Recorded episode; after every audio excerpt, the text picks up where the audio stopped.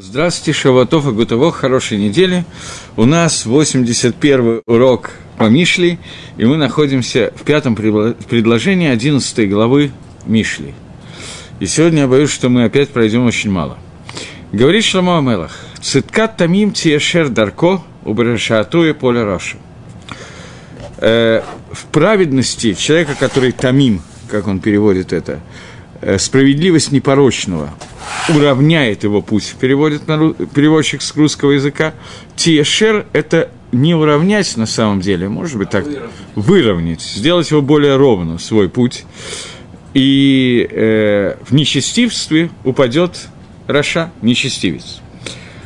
Начнем с Мальбима. Мальбим говорит, что циткат тамим тиашер даркос, праведность сдока человека, который называется тамим, она сделает ешаром, сделает ровным его путь. Мы уже объясняли в третьем посуке, говорит Рамбам, что есть разница между Ешар и Тамим и Цадик. Три понятия, которые все, в общем, означают праведность, но разные виды праведности. Ешар, Тамим, Цадик.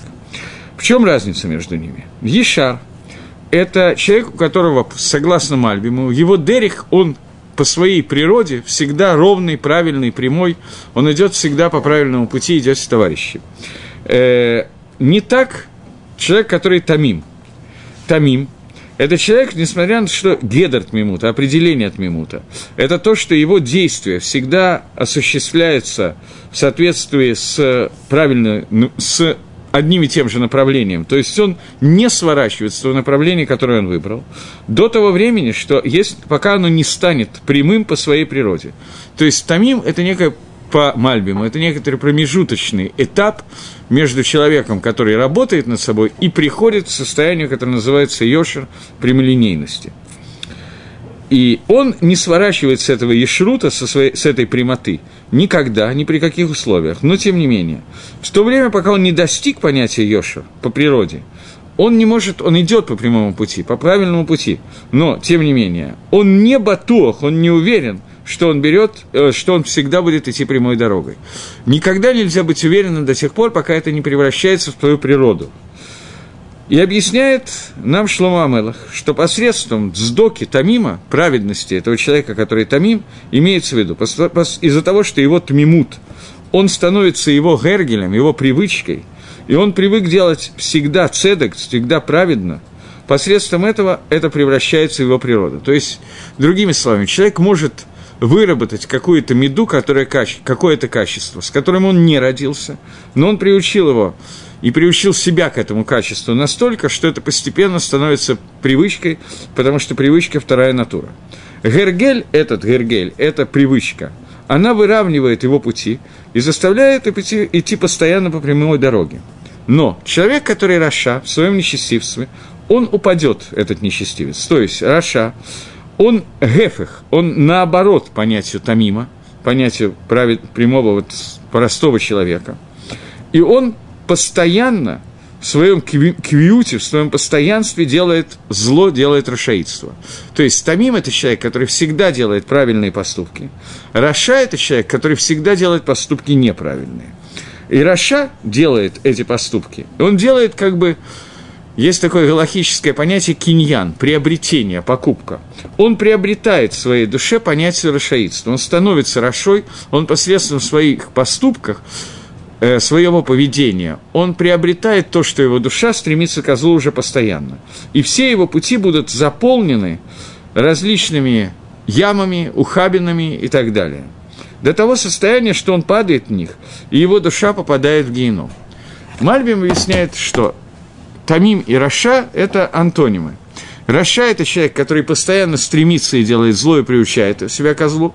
И несмотря на то, что человек обычно не создается в виде злого человека, у любого человека есть некая свобода выбора, но человек, который осуществляет свой выбор таким образом, что он постоянно делает поступки, которые называются рашаидство, зло, то этот человек, он попадает в них настолько, что это его становится второй натурой, и он становится Рашой Бетева по природе.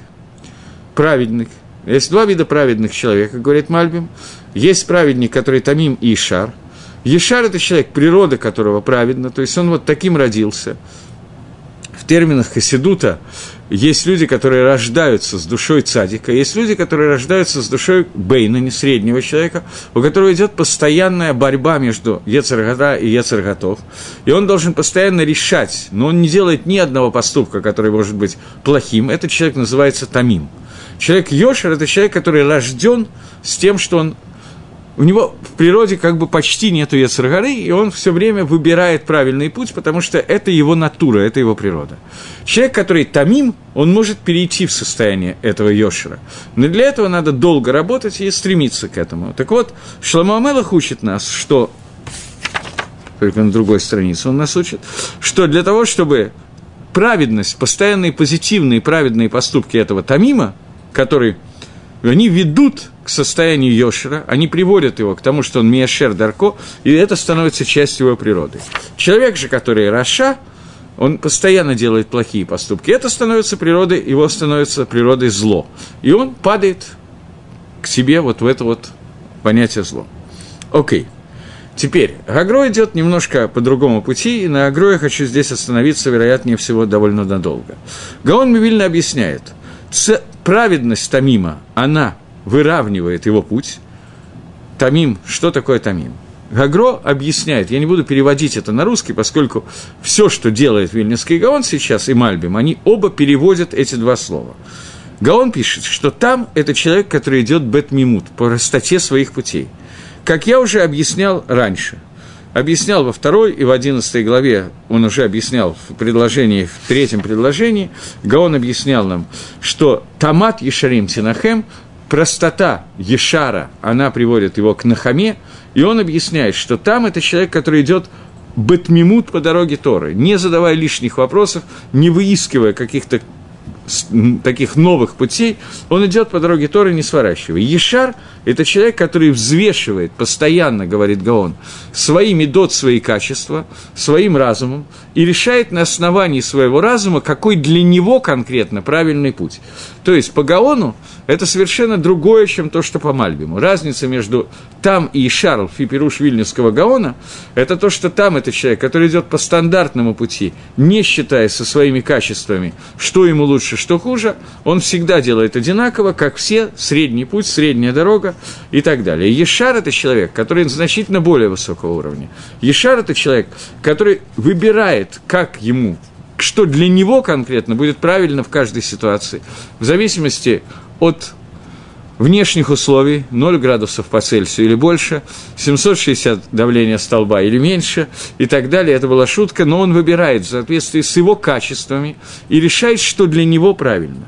Поэтому у Ешара есть значительно большая опасность попасть в руки Кецараре, потому что все человеческое, которое у него есть, а это человеческий разум, когда он решает, что для меня правильно, может привести к тауту, к ошибке – и он должен, этот человек, который Ишар, он должен обладать тмимутом, он должен тоже обладать вот этим вот качеством простоты душевной, для того, чтобы не пойти против Торы в своем ешерутстве. Поэтому, когда Ишар объединяет в себе тмимут, то это полное совершенство, и тогда он идет по нужному пути. В качестве одного из примеров я приведу пример, который приводил как-то мой Рошколы, который говорит такую ситуацию. Человек получает приглашение на свадьбу. Что делает там?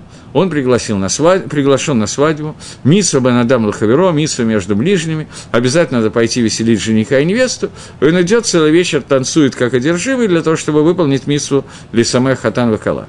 Что делает Ешар? Он думает, что там и так без меня приглашенных в среднем 300 человек. Меня там, в общем, никто и не заметит. Без меня там все очень хорошо проведут время. А я в это время могу посидеть и выучить какой-то кусок Торы. Это разница между тамом и шаром. Понятно, что человек, который шар, который решает, что для меня это правильно, для него это правильно. Если я буду в этой ситуации, понятно, что этот Ишар в другой ситуации пойдет на свадьбу, потому что это будет свадьба, на которой без него нельзя просто обойтись, потому что это кто-то из родственников, или, например, этот Ишар какой-то важный человек, если он не придет на свадьбу, то это будет обида и так далее. Поэтому человек, который Ишар, должен взвешивать свои поступки очень серьезно. Сейчас мы перейдем к чтению кусочка из Гаона, но я пока расскажу расскажу такую майсу, которая... Я случайно стал свидетелем этой майсы. Был какой-то вопрос, честно скажу, у меня был вопрос, который был очень глупый, прямо скажу, очень глупый. Но, тем не менее, я пошел почему-то к Равшлому Залму Норбуху и решил, что именно он адрес для этого вопроса. Равшлома Залман умер уже много лет назад, Зихрона Левроха, и тогда он был достаточно плохо себя чувствовал. Короче говоря, я пришел с этим вопросом, была какая-то очередь очень небольшая, передо мной зашли одновременно четыре девочки возраста примерно лет так 19-20, одновременно вошли, судя по всему, просить броху на шидух, скорее всего. Э, поскольку зашли девушки, обычно дверь закрывается, но поскольку сошли к девушки, то дверь осталась открытой. Поэтому волей-неволей какие-то кусочки разговора я слышал, хотя там ничего тайного не было, скажем прямо. И вот они уже дошли обратно к двери, и вдруг одна из них оборачивается и говорит Равшлома Залману, а я, говорит, учусь в одном классе с внучкой Рава. Он спрашивает, с какой внучкой? Она говорит, с такой-то, которая сегодня выходит замуж. Равшлома Залман смотрит на нее, впервые оторвал глаза от стола и говорит, у меня нет внучки, которая сегодня выходит замуж. Так, говорит, есть. Равшлома Залман говорит, нету. Девочка испугалась и убежала. Вот, я приехал, мне эта идея очень понравилась, рассказал своему приятелю Ильяву, что вот э, он меня спросил, что Равшлом Залман ответил, он знал, какой вопрос был, я сказал, что он ответил мне на вопрос, и говорю, вот такой вот диалог между девушкой и Равшлом Залманом был. Илья засмеялся и говорит, самое смешное, что у него есть внучка, которая сегодня выходит замуж, у меня берут машину, чтобы вести Рава на свадьбу, внук, э, внучка, вернее, Рава берет машину, ее муж отвозит его на свадьбу к внучке, но от него это скрывают, чтобы он не придумал причину, как не попасть на свадьбу. Поэтому ему собирается, так сказать, в последний момент, когда за ним заедут. Вот, и повезли его таки да, на свадьбу, он на этой свадьбе был. Шрафшалова Залман, внучка, неудобно не поехать, но ему настолько больше хочется посидеть и поучиться – что он э, как бы вот искал какие-то возможности, лазейки для того, чтобы не поехать. Когда ему об этом сообщали в последний момент, он не мог обидеть семью, и это было поведение Ешара, а не Тама. Он не мог обидеть семью, поэтому он ехал на свадьбу. Но в случае, если была какая-то возможность без обид обойтись, то он заранее объяснял, почему он не мог, и не ехал на свадьбу. Это разница между человеком, который там, и человеком Ешар. Есть другие люди, которые не едут на свадьбу, но Тора в это время тоже не учат. Про них здесь не написано. Поэтому пойдем дальше. Теперь, у нас говорит Шломо, э, Шломамелах, что праведность Тамима, человека, который там, приводит к понятию Ишерута. Он выравнивает его дорогу. Гаон говорит, там это человек, который идет бетмимут, в простоте душевной. Как я уже говорил, я только что вам этот комментарий зачитывал. И это человек, который идет в своем тмимуте, он не опирается на доводы своего разума вообще никак. Он не пользуется разумом, как бы. И по дороге, но когда человек идет дорогой Торы, ему обязательно нужен разум. Поскольку, ну, я привел один из примеров. Человек, который знает, что на свадьбе будет 300 человек, его там никто не заметит. Но он считает, что он не может не пойти на свадьбу. В это время пропускает какой-то важный урок. И не просто урок, а вместо того, чтобы дать урок Торы, он вместо этого пойдет на свадьбу, это не называется правильным поведением там будет рассуждать, у меня есть митсу, я должен делать, значит, я пропускаю урок Тора. Ешар будет обсуж... решать, может, могут ли обойтись без него на свадьбе. Я возьму один пример, и на нем будем анализировать. Так вот, поскольку человек, который там, он тоже должен пользоваться немножечко или множечко понятием, которое называется сейхалем, то поэтому мозгами. И об этом сказали наши мудрецы, что всегда должен человек быть арум баира – Человек должен всегда быть хитрым вират шамаем. Такое выражение выбирает Гемора в трактате Брахот на 17-м дафе, есть это Гемора. И она выбирает выражение, человек должен хитрить вират шамаем. На первый взгляд, обычное понимание, что Ират Шамаем, боязнь неба, это то, с чем не надо хитрить. Нужно все время думать о Всевышнем, бояться его, видеть и так далее. Оказывается, нет. Поскольку ситуация может быть очень-очень разная, то нужно решить, что, как правильно себя вести и как правильно сделать. И существует понятие митсва шиив шарласот или дехер, митсва, которую нельзя сделать с помощью другого человека, и человек обязан оставить, например, изучение Торы ради этой митсвы. Есть понятие, что митсва, которую можно сделать или дехер, и человек, который в это время сидит и учит Тору, и если он не пойдет делать эту митсву, ее сделают без него, он просто не имеет права оторваться от изучения Торы для того, чтобы ее учить. И это заповеди Торы, которые написаны в Шульханорухе.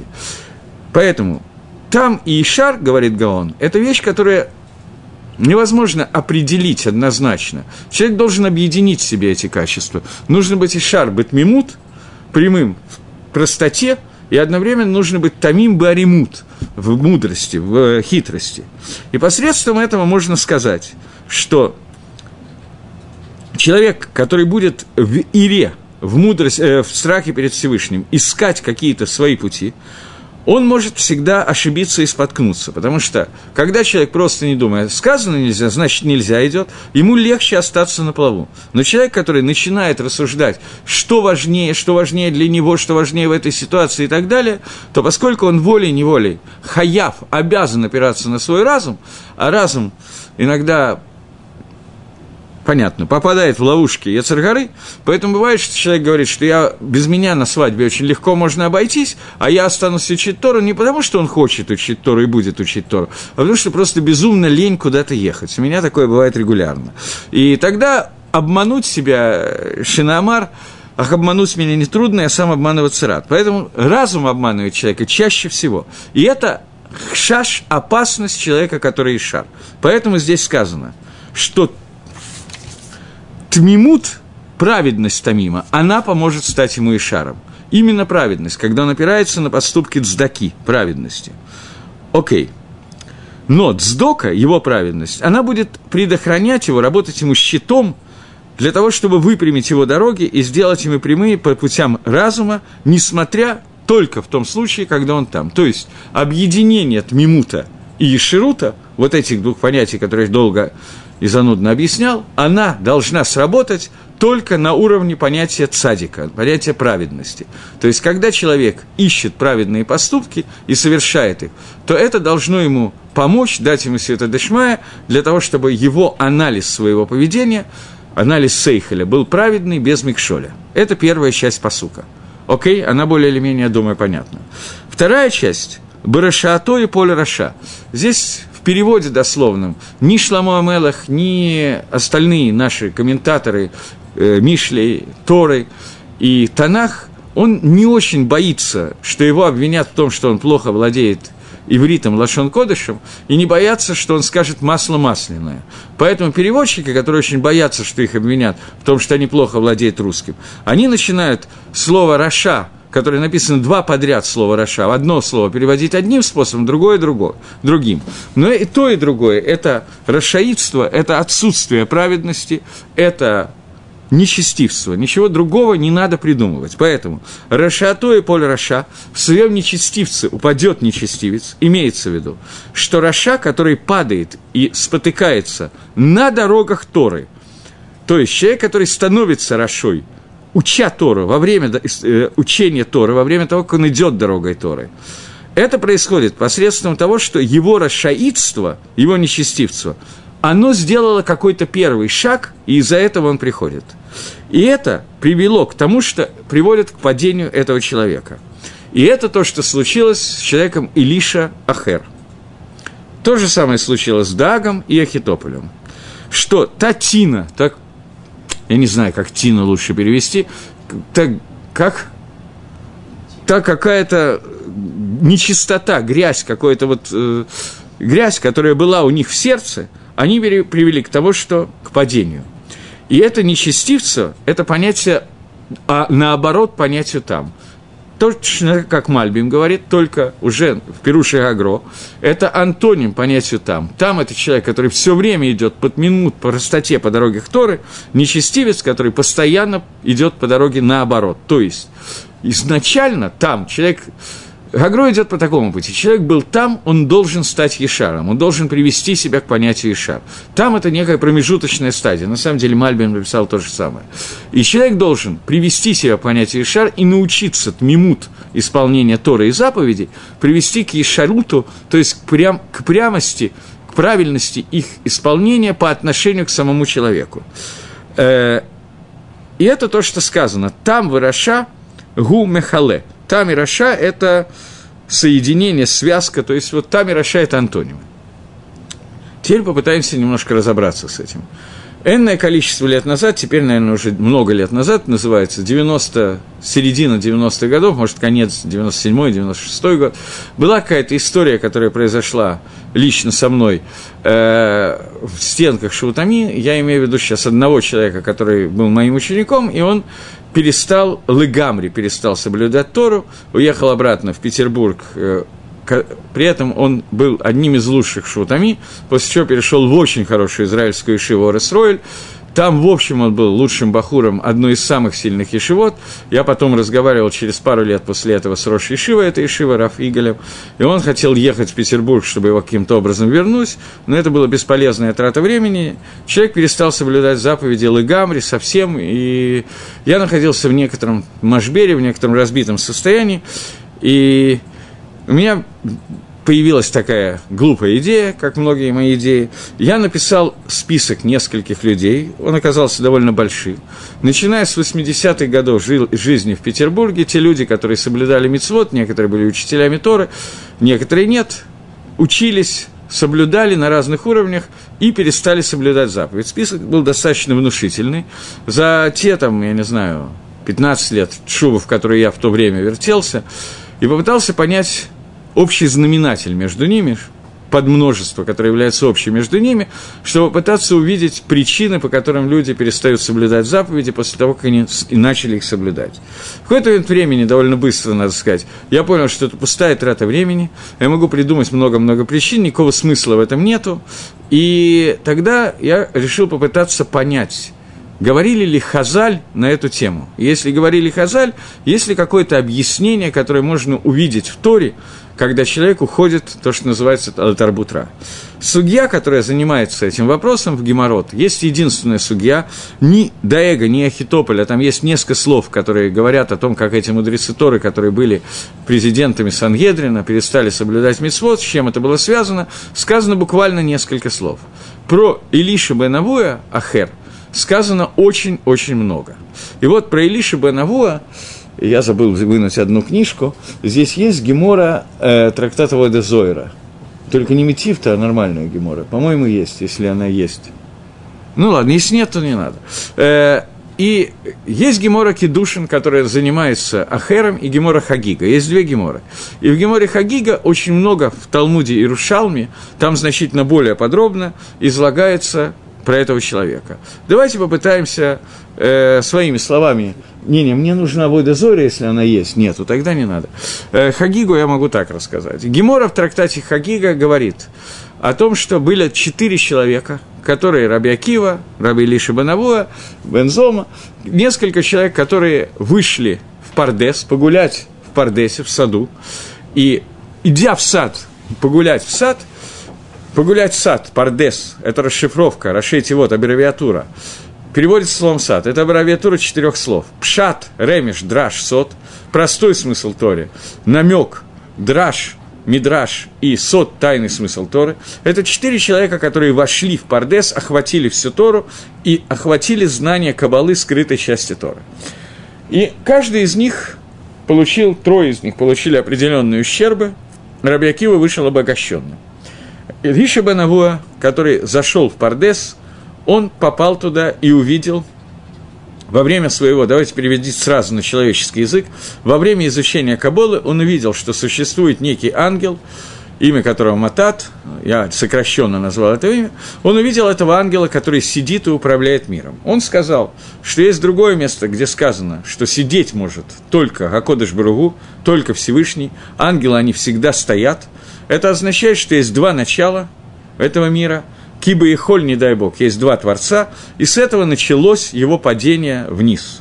После того, как он вышел из Пардеса, то есть ушел из изучения Торы, он встречает блудницу. Она ему понравилась, и он, это был шаббат. Он ей говорит, Тишмиоти, пойдем со мной, я заплачу. Она его с удивленно спрашивает, Лав Илиша бен Авуа, а разве ты не Илиша, Раф Илиша бен Авуа, как ты такое можешь предлагать? Это был шаббат, в это время он срывает ветку с дерева и продолжает с ней разговор. Тогда она говорит, ло, ахергу. Это не Илиша бен Авуа, это другой человек. Ахергу. Отсюда пошло имя Илиша Банаву Ахер. И комментаторы задают вопрос, когда он ей предлагал заняться не самым благочестивым действием, нанять ее на работу, она задавала ему вопрос, ты же Илиша Банавова, как ты можешь? Когда она увидела, что он в шаббат срывает веточку, она сказала, что это кто-то другой. Это уже не может быть. Почему? Ответ на этот вопрос, что она считала, что даже такой человек, как Илиша Банаво, у него может сыграть Ецергора с ним такую игру, что он может не выдержать и попасть в силки к Ецергаре. Но Ецергаля просто в разговоре нарушить шаббат, сорвать веточку не для чего, такой Ецергары быть не может. Значит, это исходит уже не от Ецергары, это уже не просто человек не выдержал испытания. Этого не может быть. Это уже другой человек. Человек, который перестает соблюдать заповеди. Илиша Банавоя с тех пор называется в Геморе всюду Ахер. И имя Илиша Банавоя называется только для того, чтобы сказать какие-то... рассказать историю, как, как он превратился в Ахер. Поэтому я сейчас расскажу несколько геморрот на эту тему. Одну, собственно, я уже рассказал, вторая гемора. Гемора в трактате Кедушин рассказывает, там в основном Тосфос, который приводит Ярушалми, но гемора в трактате Кедушин говорит, что есть махлокис Раби Ишмаэль и Рабонан, Раби Шимона, по-моему, махлокис на тему того, э, на махлокис на тему того, как правильно толковать один посук. Есть посук, который говорит о заповедях Торы, и написано «Ламан, Ербу и Мейхам», чтобы увеличились ваши дни – что есть заповеди, за которые положено арихут емим, продление ваших дней на земле, длинные дни.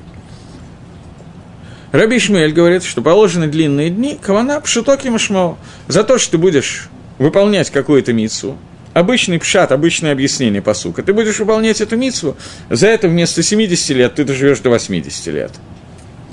Раби Шимон говорит, нет. И так Галаха что кавана – продление ваших дней не в Аламазе, не в этом мире, а в мире грядущем. У тебя будет продление жизни в грядущем мире. Что такое длинные дни в грядущем мире? Поскольку Алам Аба, он бесконечен, поэтому не очень понятно, что такое длинные дни в будущем мире.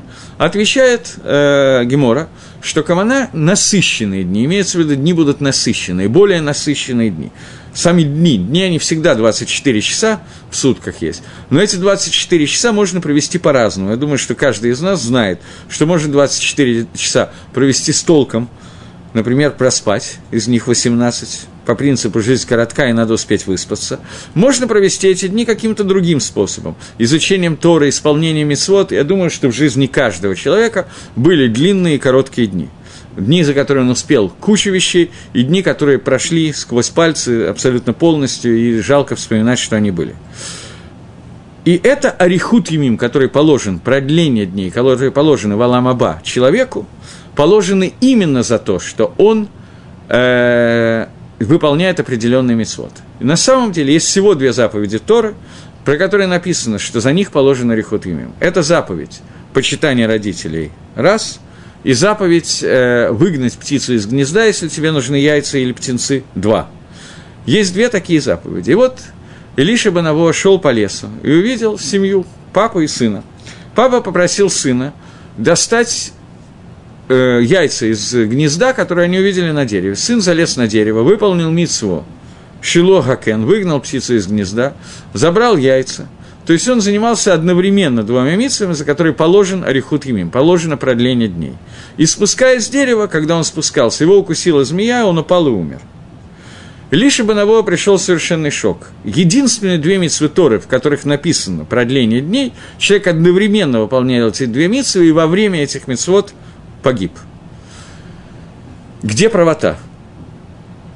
Дальше он шел по тому же лесу и увидел человека, который залезает на дерево, не выгоняет птицу из гнезда, просто хватает яйца, никакого папу нету, никого не уважает, берет яйца, делает яичницу и кушает ее спокойно.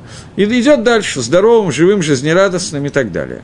Он сказал, что мы видим, что с Хармитсва Баал Малейка нету награды за, за заповеди. Всевышний обещал награды за заповеди, награды нету. Это очень связано с тем, что он увидел Матата, который ангела, который сидел.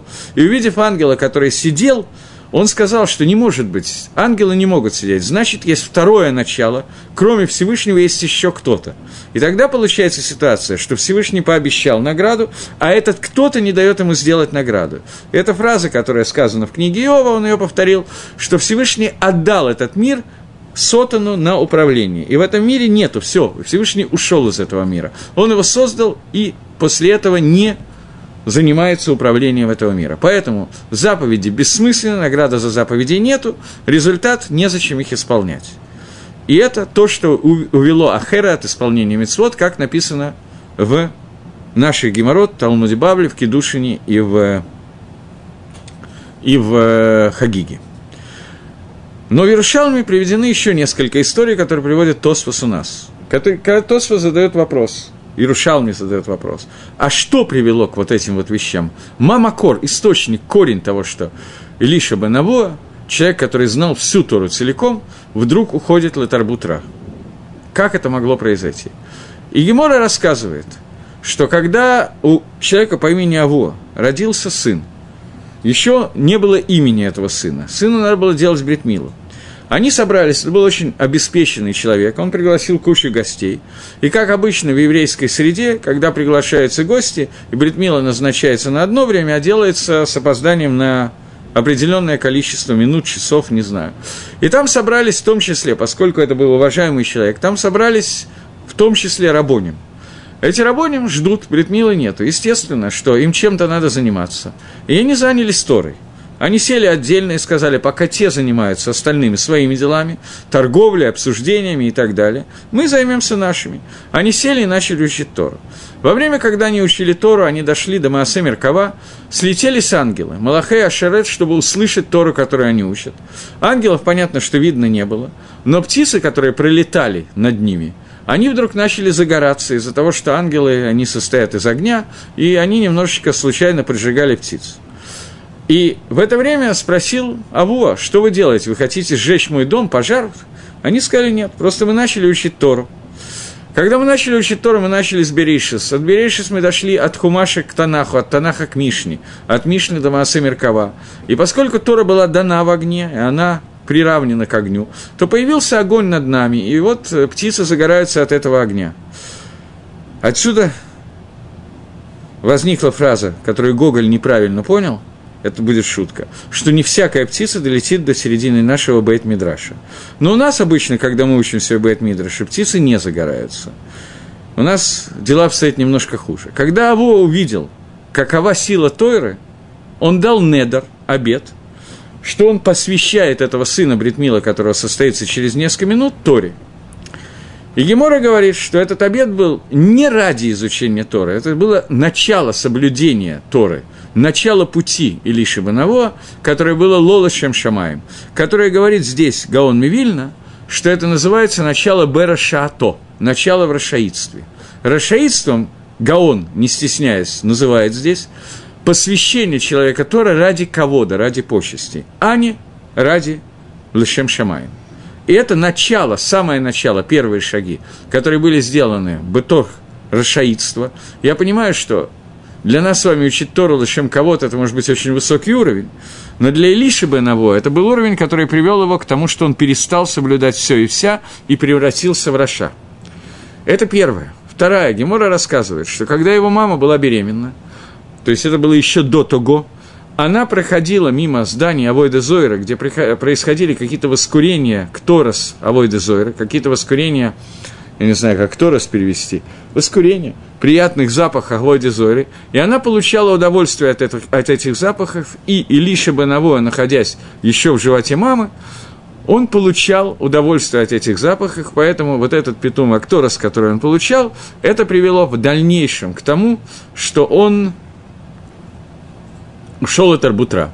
Это вторая причина, которая указывается. И третья причина, которая указывается – это когда он уже был мальчиком, уже был, как бы, вырос немножко, изучал Торы, то он, занимаясь Торой, выходя из Бейт Мидраша, у него выпадали какие-то сборники ширим народов мира, песен народов мира, дословно. Но эти песни, наверное, это все-таки не ансамбль Битлз, которые, я не знаю, какие сегодня еще есть, я думаю, что какие-то есть, но я уже отстал от современной жизни.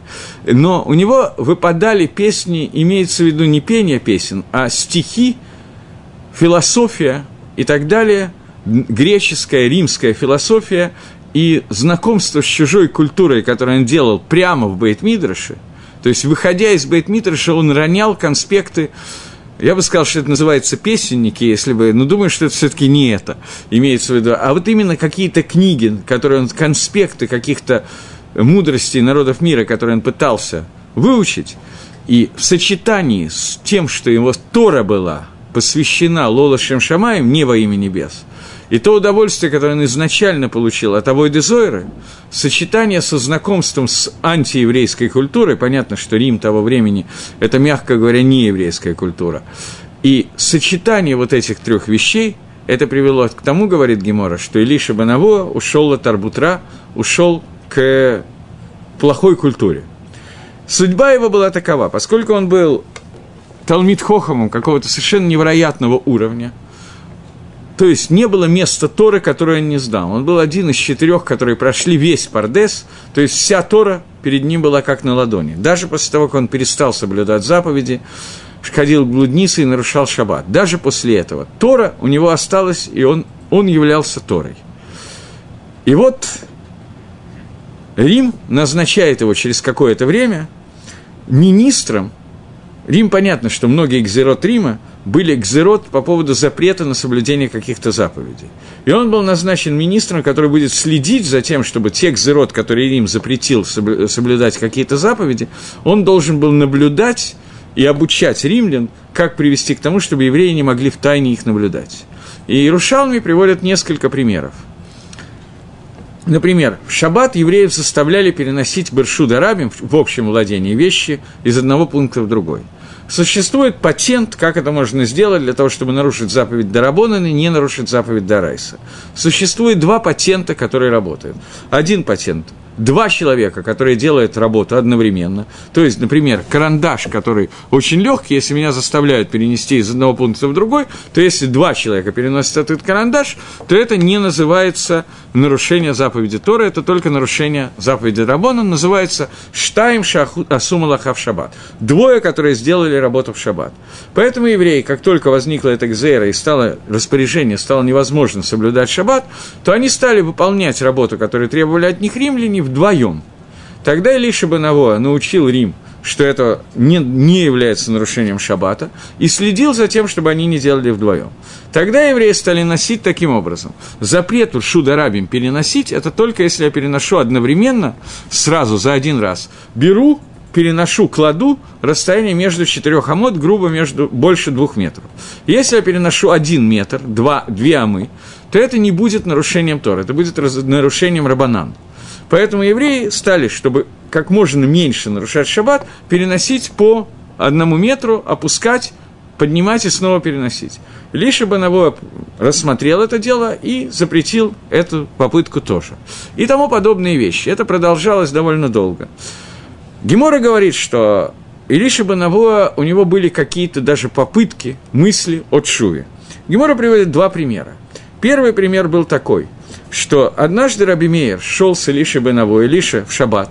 Илиша Бенаво ехал на лошади, и Раби Мейер шел с ним и задавал вопросы, чтобы продолжать учиться. Он захватывал у него главные части Торы, а то, что является псолотом, то, что Илиша Бенаво как бы, он выкидывал. И вот он шел и задавал вопросы. И вдруг Илиша Бановоя сказал, что я измерил по шагам своей лошади, что ты приближаешься к месту максимального удаления от города в шаббат, поэтому вернись, тебе дальше идти нельзя. Сказал Илиша Бановоя Раби Мейеру. Раби Мейер не остался в долгу, а сказал, и ты тоже вернись, ты тоже сделай шуву, раскайся и вернись. Илиша Бановоя ему сказал, что я слышал Миахарея Паргот, я слышал из-за занавеса, голос Всевышнего, который говорил «Шуву боним шововин хуцмиахер». Вернитесь, заблуждающиеся, возвращающиеся дети, кроме Ахера. Мне вернуться не удастся. Я уже услышал Батколь, который говорит, что я шуву не могу сделать. Говорят, что это был Батколь Шельситроохра, Батколь с другой стороны, Батколь испытания, которое эхо небесного голоса с обратной стороны. И еще один раз была такая ситуация, что Илиша Банавуа задумался о будущем, о жизни, и это было до того, как он стал министром Рима по нарушению шаббата. Я не знаю, как назвать это министерство, назову его Министерство нарушения шаббата. До этого он э, задумался о жизни своей и так далее, словил ребенка, который идет из бейт и сказал, «Псок лет псукех, скажи мне тот посук, который ты сегодня учил». Ребенок сказал ему посук, у меня нету перед глазами Гемора, я не помню, какой посук. Э, Ахер понял, что этот посук, ну, что это посук того, что ты будешь казнен э, четвертом, что-то такое нехорошее, что у тебя нет никаких шансов на на Чуву. Ахер обиделся на мальчика, он убил его, разрезал его на много-много частей, и каждый орган послал во все синагоги этого города. После чего он становится министром, идет к Риму и становится министром по нарушению шаббата. Прошло много, много времени, и к Раби Иуда Анаси приходит девушка, бедная девушка, совсем беднячка, и спрашивает Рэби Парнесени, дай мне какую-то цдоку. Раби Иуда Анаси был очень богатым человеком раздавал очень много цдоки. Он попросил цдоку у Раби... Она попросила цдоку у Раби Иуда Анаси, потому что очень кусать хочется. Нечего кушать совсем, бедная. Рэби спросил Бети, Батми Ат, дочка кого ты? Ответила она, дочка Илиши Банаво. Сказал Ахер, осталось потомство этого человека, говорит Гемора Рабиуда Анаси, взглянул на нее, и она умерла. Больше потомства Ахера не осталось. Точка. Когда Ахер умер, через некоторое время после этого Раби Мейер сказал, что человек, который я не знаю, откуда он это знал, Раби Мейер, я не помню, написано это в Геморе или нет, но было известно, что когда Ахер умер, его не пустили ни в Геном, ни в Ганедон. В Ганедон по понятной причине, а в Геном, потому что он – это Тора. Он и есть вся Тора.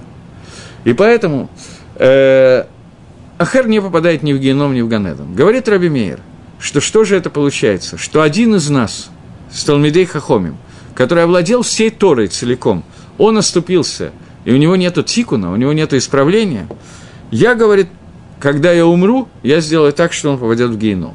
Гемора говорит, что когда умер Раби Мейер, то из могилы Ахера начал идти дым. И шел несколько поколений.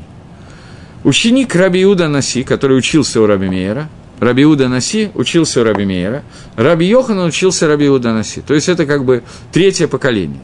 Раби Йоханан сказал – что чего достиг Раби Мейер? Поместил Ахера в геном, когда я умру, дым перестанет идти из его могилы, и я переведу его в Ганеду. И когда Раби Йоханан умирает, то дым перестает идти через некоторое время, не сразу, перестает идти из могилы Ахера. И таким образом Бетмидраш узнал, нам стало известно, что Ахер переведен, он получает свой хелек валамаба, несмотря на его авирот, который он сделал, и за Тору, которую он выучил. Но Поскольку Тора, которую он начал учить, она была Рашай, Торой Раши, нечестивца, поэтому она приводит к тому, что он падает. И Гаон Мивильна говорит, что именно из Ахера, из Илиши Банаво, мы видим, что происходит, и с помощью Ахера объясняет этот посук. Он вводит нас в Сугью Илиши Банаво и пытается нам что-то сказать. Еще раз, посук говорит, праведные поступки человека, который тамим, приведут его к состоянию Ешара – приведут его в новое состояние. Дарко, и они делают его дорогу ровной, прямой. Но расшаидство нечестивца, она, оно нечестивство, оно заставит, уронит, оно заставит споткнуться и упасть Раши. Примером этого, говорит, как мы видим, говорит Гаон Вильна, то, что произошло с Ахером.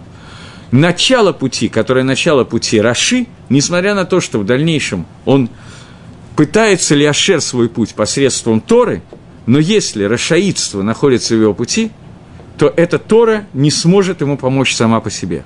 Мы видим, что Раби Йохан и Раби Мейер смогли вытащить Ахера из этой ситуации. И как? Для этого надо быть э, Раби Мейером и Раби Йоханом, чтобы знать, как это возможно. Бедерих Тева это никаким образом невозможно, и об этом говорит Гемора, что до смерти Раби Мейера Ахер не находился ни в Геноме, ни в Гаене, ни нигде. Поскольку он есть Тора, то судить его нельзя, никак. Но поскольку это Тора Раши, и он упал, то награда за нее тоже быть не может. Раби Мейер каким-то образом сделал одно исправление, Раби Йоханан закончил его. Это отдельная статья, статья, которая говорит о том, что дети и ученики, потому что Талмидим Кибаним, они могут исправить все поступки своих родителей и все поступки своих учителей, и это исправление учеников и учеников учеников, даже на несколько поколений, которые делают так, что Тора – которая была у этого человека, несмотря на, его, на ее изъяны, она может быть метукенет. Это отдельная статья, отдельная парша, в которой сейчас нам не совсем наша тема. Но просто поскольку пропустить, говоря об Ахере, не сказать этого достаточно тяжело, поэтому я немножечко коснулся. Но главная часть суги Ахера – это то, что Тора, которая идет вместе с рашаидством, особенно если рашаидство является причиной начала изучения Торы, это Тора, которая, несмотря на то, что Гемора говорит, что пусть человек учит Тору лолишма, но, тем не менее, человек, которого Тора идет с поступками Раши, для каждого человека эти поступки по-разному будут оцениваться, то эта Тора не спасет от падения и приведет к падению. Это Ахер, Ахитоп, Лидоек. Теперь я хочу коснуться еще одного момента. К сожалению, у меня нет Гемора Авойда Зойра, а это кусочек не из Гемора, это кусочек... Есть Перкеавод. Все знают, что есть Мишна Перкеавод. В Мишне Перкеавод есть, кроме Перкеавод, есть еще два Перкей. Есть Перкей Дараби Лезер – и Перкей Дарабиносан. А вот Дарабиносан, я извиняюсь, и Перкей Дарабилеза.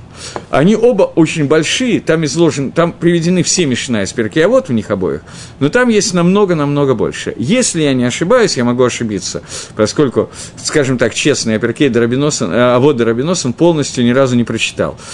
По-моему, в 24 главе а вот Дарабиносан вся глава это единственное место, которое есть в Талмуде, в Мишне, где бы то ни было, которое приведена целая глава. Вообще единственное место, где приводится Мишна от имени Илиша Бенавоя.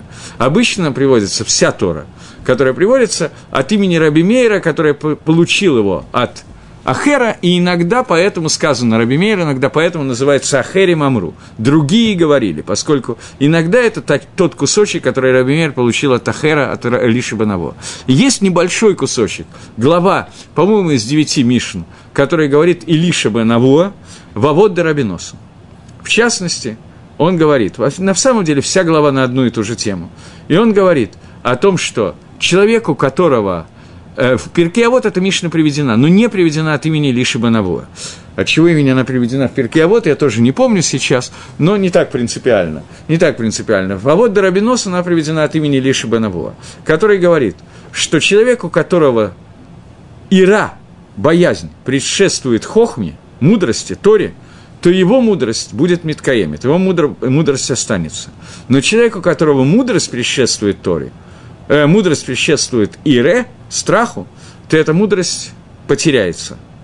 То есть, еще есть несколько משניות такого же порядка, такого же плана, того же направления. Человек, у которого מעשיו מרובים מחכמתו, действия их больше, чем мудрости, эта мудрость останется. Человек, у которого мудрость больше, чем действие, эта мудрость не останется. Все эти משניות у нас в פרקי אבות есть, но не все часть из этих משניות есть, но они приведены не от имени Элиши бен Авуя.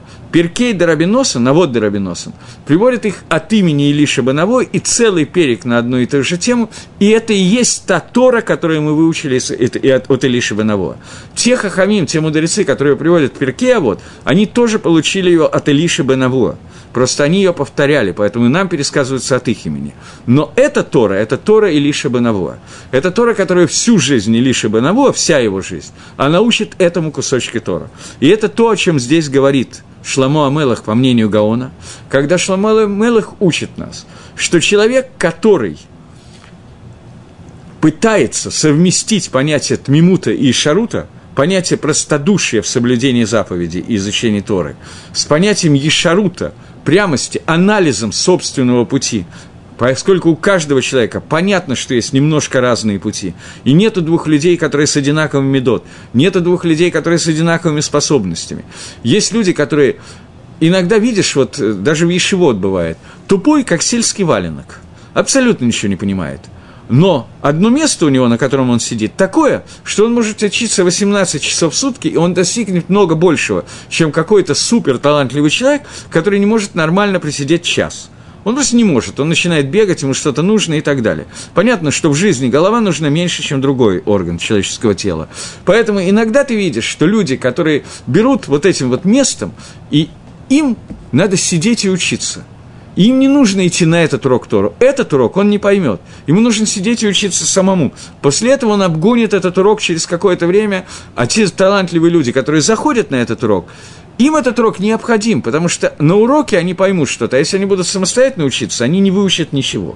Я беру на примере изучения Торы. Но такие вещи видны в очень-очень многих местах. Очень-очень многих. Например, Раф Ильяшев, многие считают, что он стал Раф Ильяшевым, Зихрон Левроху, потому что он никогда не учился в Ешиве. Никогда. Он всю жизнь не учился в Ешивот вообще. Ешивот, они, в принципе, как любое учебное заведение, они усредняют, делают человека средним. Есть человек, которому это вредно, есть человек, которому это полезно. Это Тамим и Ишар. Но тот, который Ишар, он должен идти в ситуации Дерихт Мимут, а тот, который там, он тоже должен пользоваться сейхелем. И когда объединение – это мудрости и простодушие вместе – когда это объединяется в правильных пропорциях для каждого в разных и в разных вариациях и так далее, это приводится к тому, что у Тама становится Дерих и Шар, становится путь прямой и правильный. Человек же, и Гагро пишет, что когда человек это делает, он склонен к ошибкам, поскольку ему много надо полагаться на собственный разум, ему очень легко себя надрать, обмануть и так далее, и это может привести к ошибкам. Циткас Обратите внимание, как начинается предложение. Праведность томит, Томима, она сделает его дорогу мудрым. То есть, прямой. Праведность его поступков, когда он идет по поступкам Торы, например, дает сдоку, например, Митковен Батфила очень хорошо молится, например, делает какие-то митцвот которые есть постоянно, я не знаю, делает с утра вовремя началат едаем, и так далее, и так далее. С каваной молится Беркат Амазон. Я не знаю, что можно назвать. Есть куча вещей, которые, многие из которых для многих людей являются достаточно трудными. И нету предела совершенства этих мецвод. И вот человек, который эти мецвод будет ему помогать выпрямить ему дорогу. Но человек, который в изучении Торы продолжает быть Рашой, пример Ахера – это начинает изучение Торы с плохой каваны, с неправильной, или он во время изучения Торы, его маасим, его действий недостаточно, его мудрость много выше, больше, чем его действия, Тора не приводит к маасе, а Тора должна привести к маасе, то этот человек, он не может удержаться, он упадет.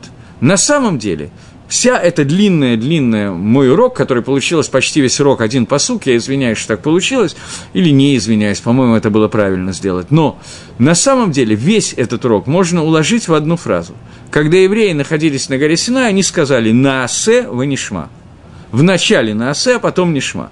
Поскольку знания Торы, они приходят через действие. Поэтому это должно быть совместимо в правильной пропорции, в правильном действии. Понятно, что если есть только Наасе, а нету Нишма, то это катастрофа, потому что он будет думать, что он делает то, что надо делать, а делать какие-то глупости.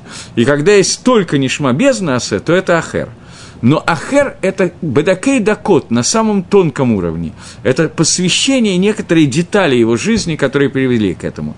И Гаон здесь пишет, это одним словом. Рав מכתב מאליהו, большая часть того, что я рассказал, я читал מכתב מאליהו. Гаон это пишет буквально несколькими словами. Когда он пишет, что я еще раз зачитываю, «וברשעתו יפול רשע», רשע, он упадет и споткнётся внутри Торы – посредством из-за того, что его расшаидство, его нечестивца, из-за того нечестивства и עבירות, который он сделал изначально. И это привело его к тому, что в дальнейшем он споткнется на Торе и упадет, как сказано про Илиша Ахера. Все. Гаон написал буквально несколько слов. Дальше все, что я сказал, просто поскольку не у всех есть или ни у кого нету Гаона перед глазами, чтобы прочитать, что именно он сказал, я хотел разделить, что сказал Гаон, от того, что я объяснял. Но Раф Илья Удесер, я не помню, я читал этого Михтав Милья очень много лет назад, не исключено, что он приводит этого Гаона поскольку это как бы макор, а может быть и нет. Может быть, он обошелся геморрот, который я привел, и объяснил это обычным путем. Поэтому, когда у меня вот была эта ситуация, я просто с вами поделюсь, поскольку для меня это до сих пор, судя по всему, болезненная тема, я видел довольно много людей в своей жизни, которые начинали соблюдать Тору, соблюдать где-то немножечко бамисурат нефиш с готовностью жертвовать собой и так далее, но поскольку у всех людей, которые делают шуву, есть проблема, что шува делается не лошем шамаем, не во имя небес, и это очень понятно. Есть какие-то причины для шува, либо что-то плохо, либо хочется выпендриться, иногда такое бывает, либо еще какие-то причины.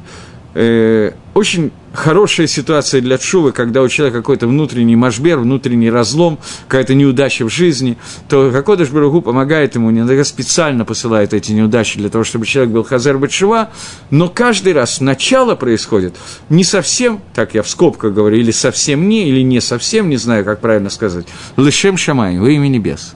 Когда человек во время учебы, во время того, как он постигает какие-то части тайн Торы – Тайн – это самые простые вещи, что, например, есть браха. Я имею в виду самые простые примитивные вещи, которые для него были тайнами еще 20 минут назад, когда человек сталкивается с Торой и начинает ее соблюдать и выполнять, и он начинает менять свои каваноты, менять свой подход – то на каком-то шлаве, на каком-то уровне, на каком-то этапе, когда он поменял свой подход, то это становится подход лишма, и тогда Тора Миткаемит. Это другая Мишна Перкея, вот, которая говорит, что «эн Тора, эн ира, эн ира, эн Тора». Эн хохма, эн ира, эн ира, эн хохма. Нету э, страха, нету мудрости, нету мудрости, нету страха. Эти вещи, которые должны идти параллельно и возникать вместе. Но при этом первая точка отсчета – это какое-то количество иры, какое-то количество страха перед Всевышним. То есть понимание того, что ты такое Творец желание делать лишма. Ну, понятно, что человек на начальном этапе, этапе чувы и, собственно, на начальном этапе своего детского роста, когда соблюдает мицвод ребенок, он не понимает, что такое Рад Шамаем, поскольку он не знает, что такое Шамаем, не знает, кто такой Хашем, и не сильно об этом думает. Поэтому здесь это должно идти вместе. Тора и Хохма должна идти вместе одновременно, но поступки должны соответствовать выученной Торе, и выученная Тора поступкам, а не наоборот. И существует два вида иры, я уже кончаю, два вида боязни Всевышнего, которые существуют. Есть боязнь наказания, это нижний уровень иры, нижний уровень страха, и это очень высокий уровень. Голвай, хорошо, если мы до него доживем, когда мы боимся по-настоящему наказания Всевышнего. И есть еще один уровень.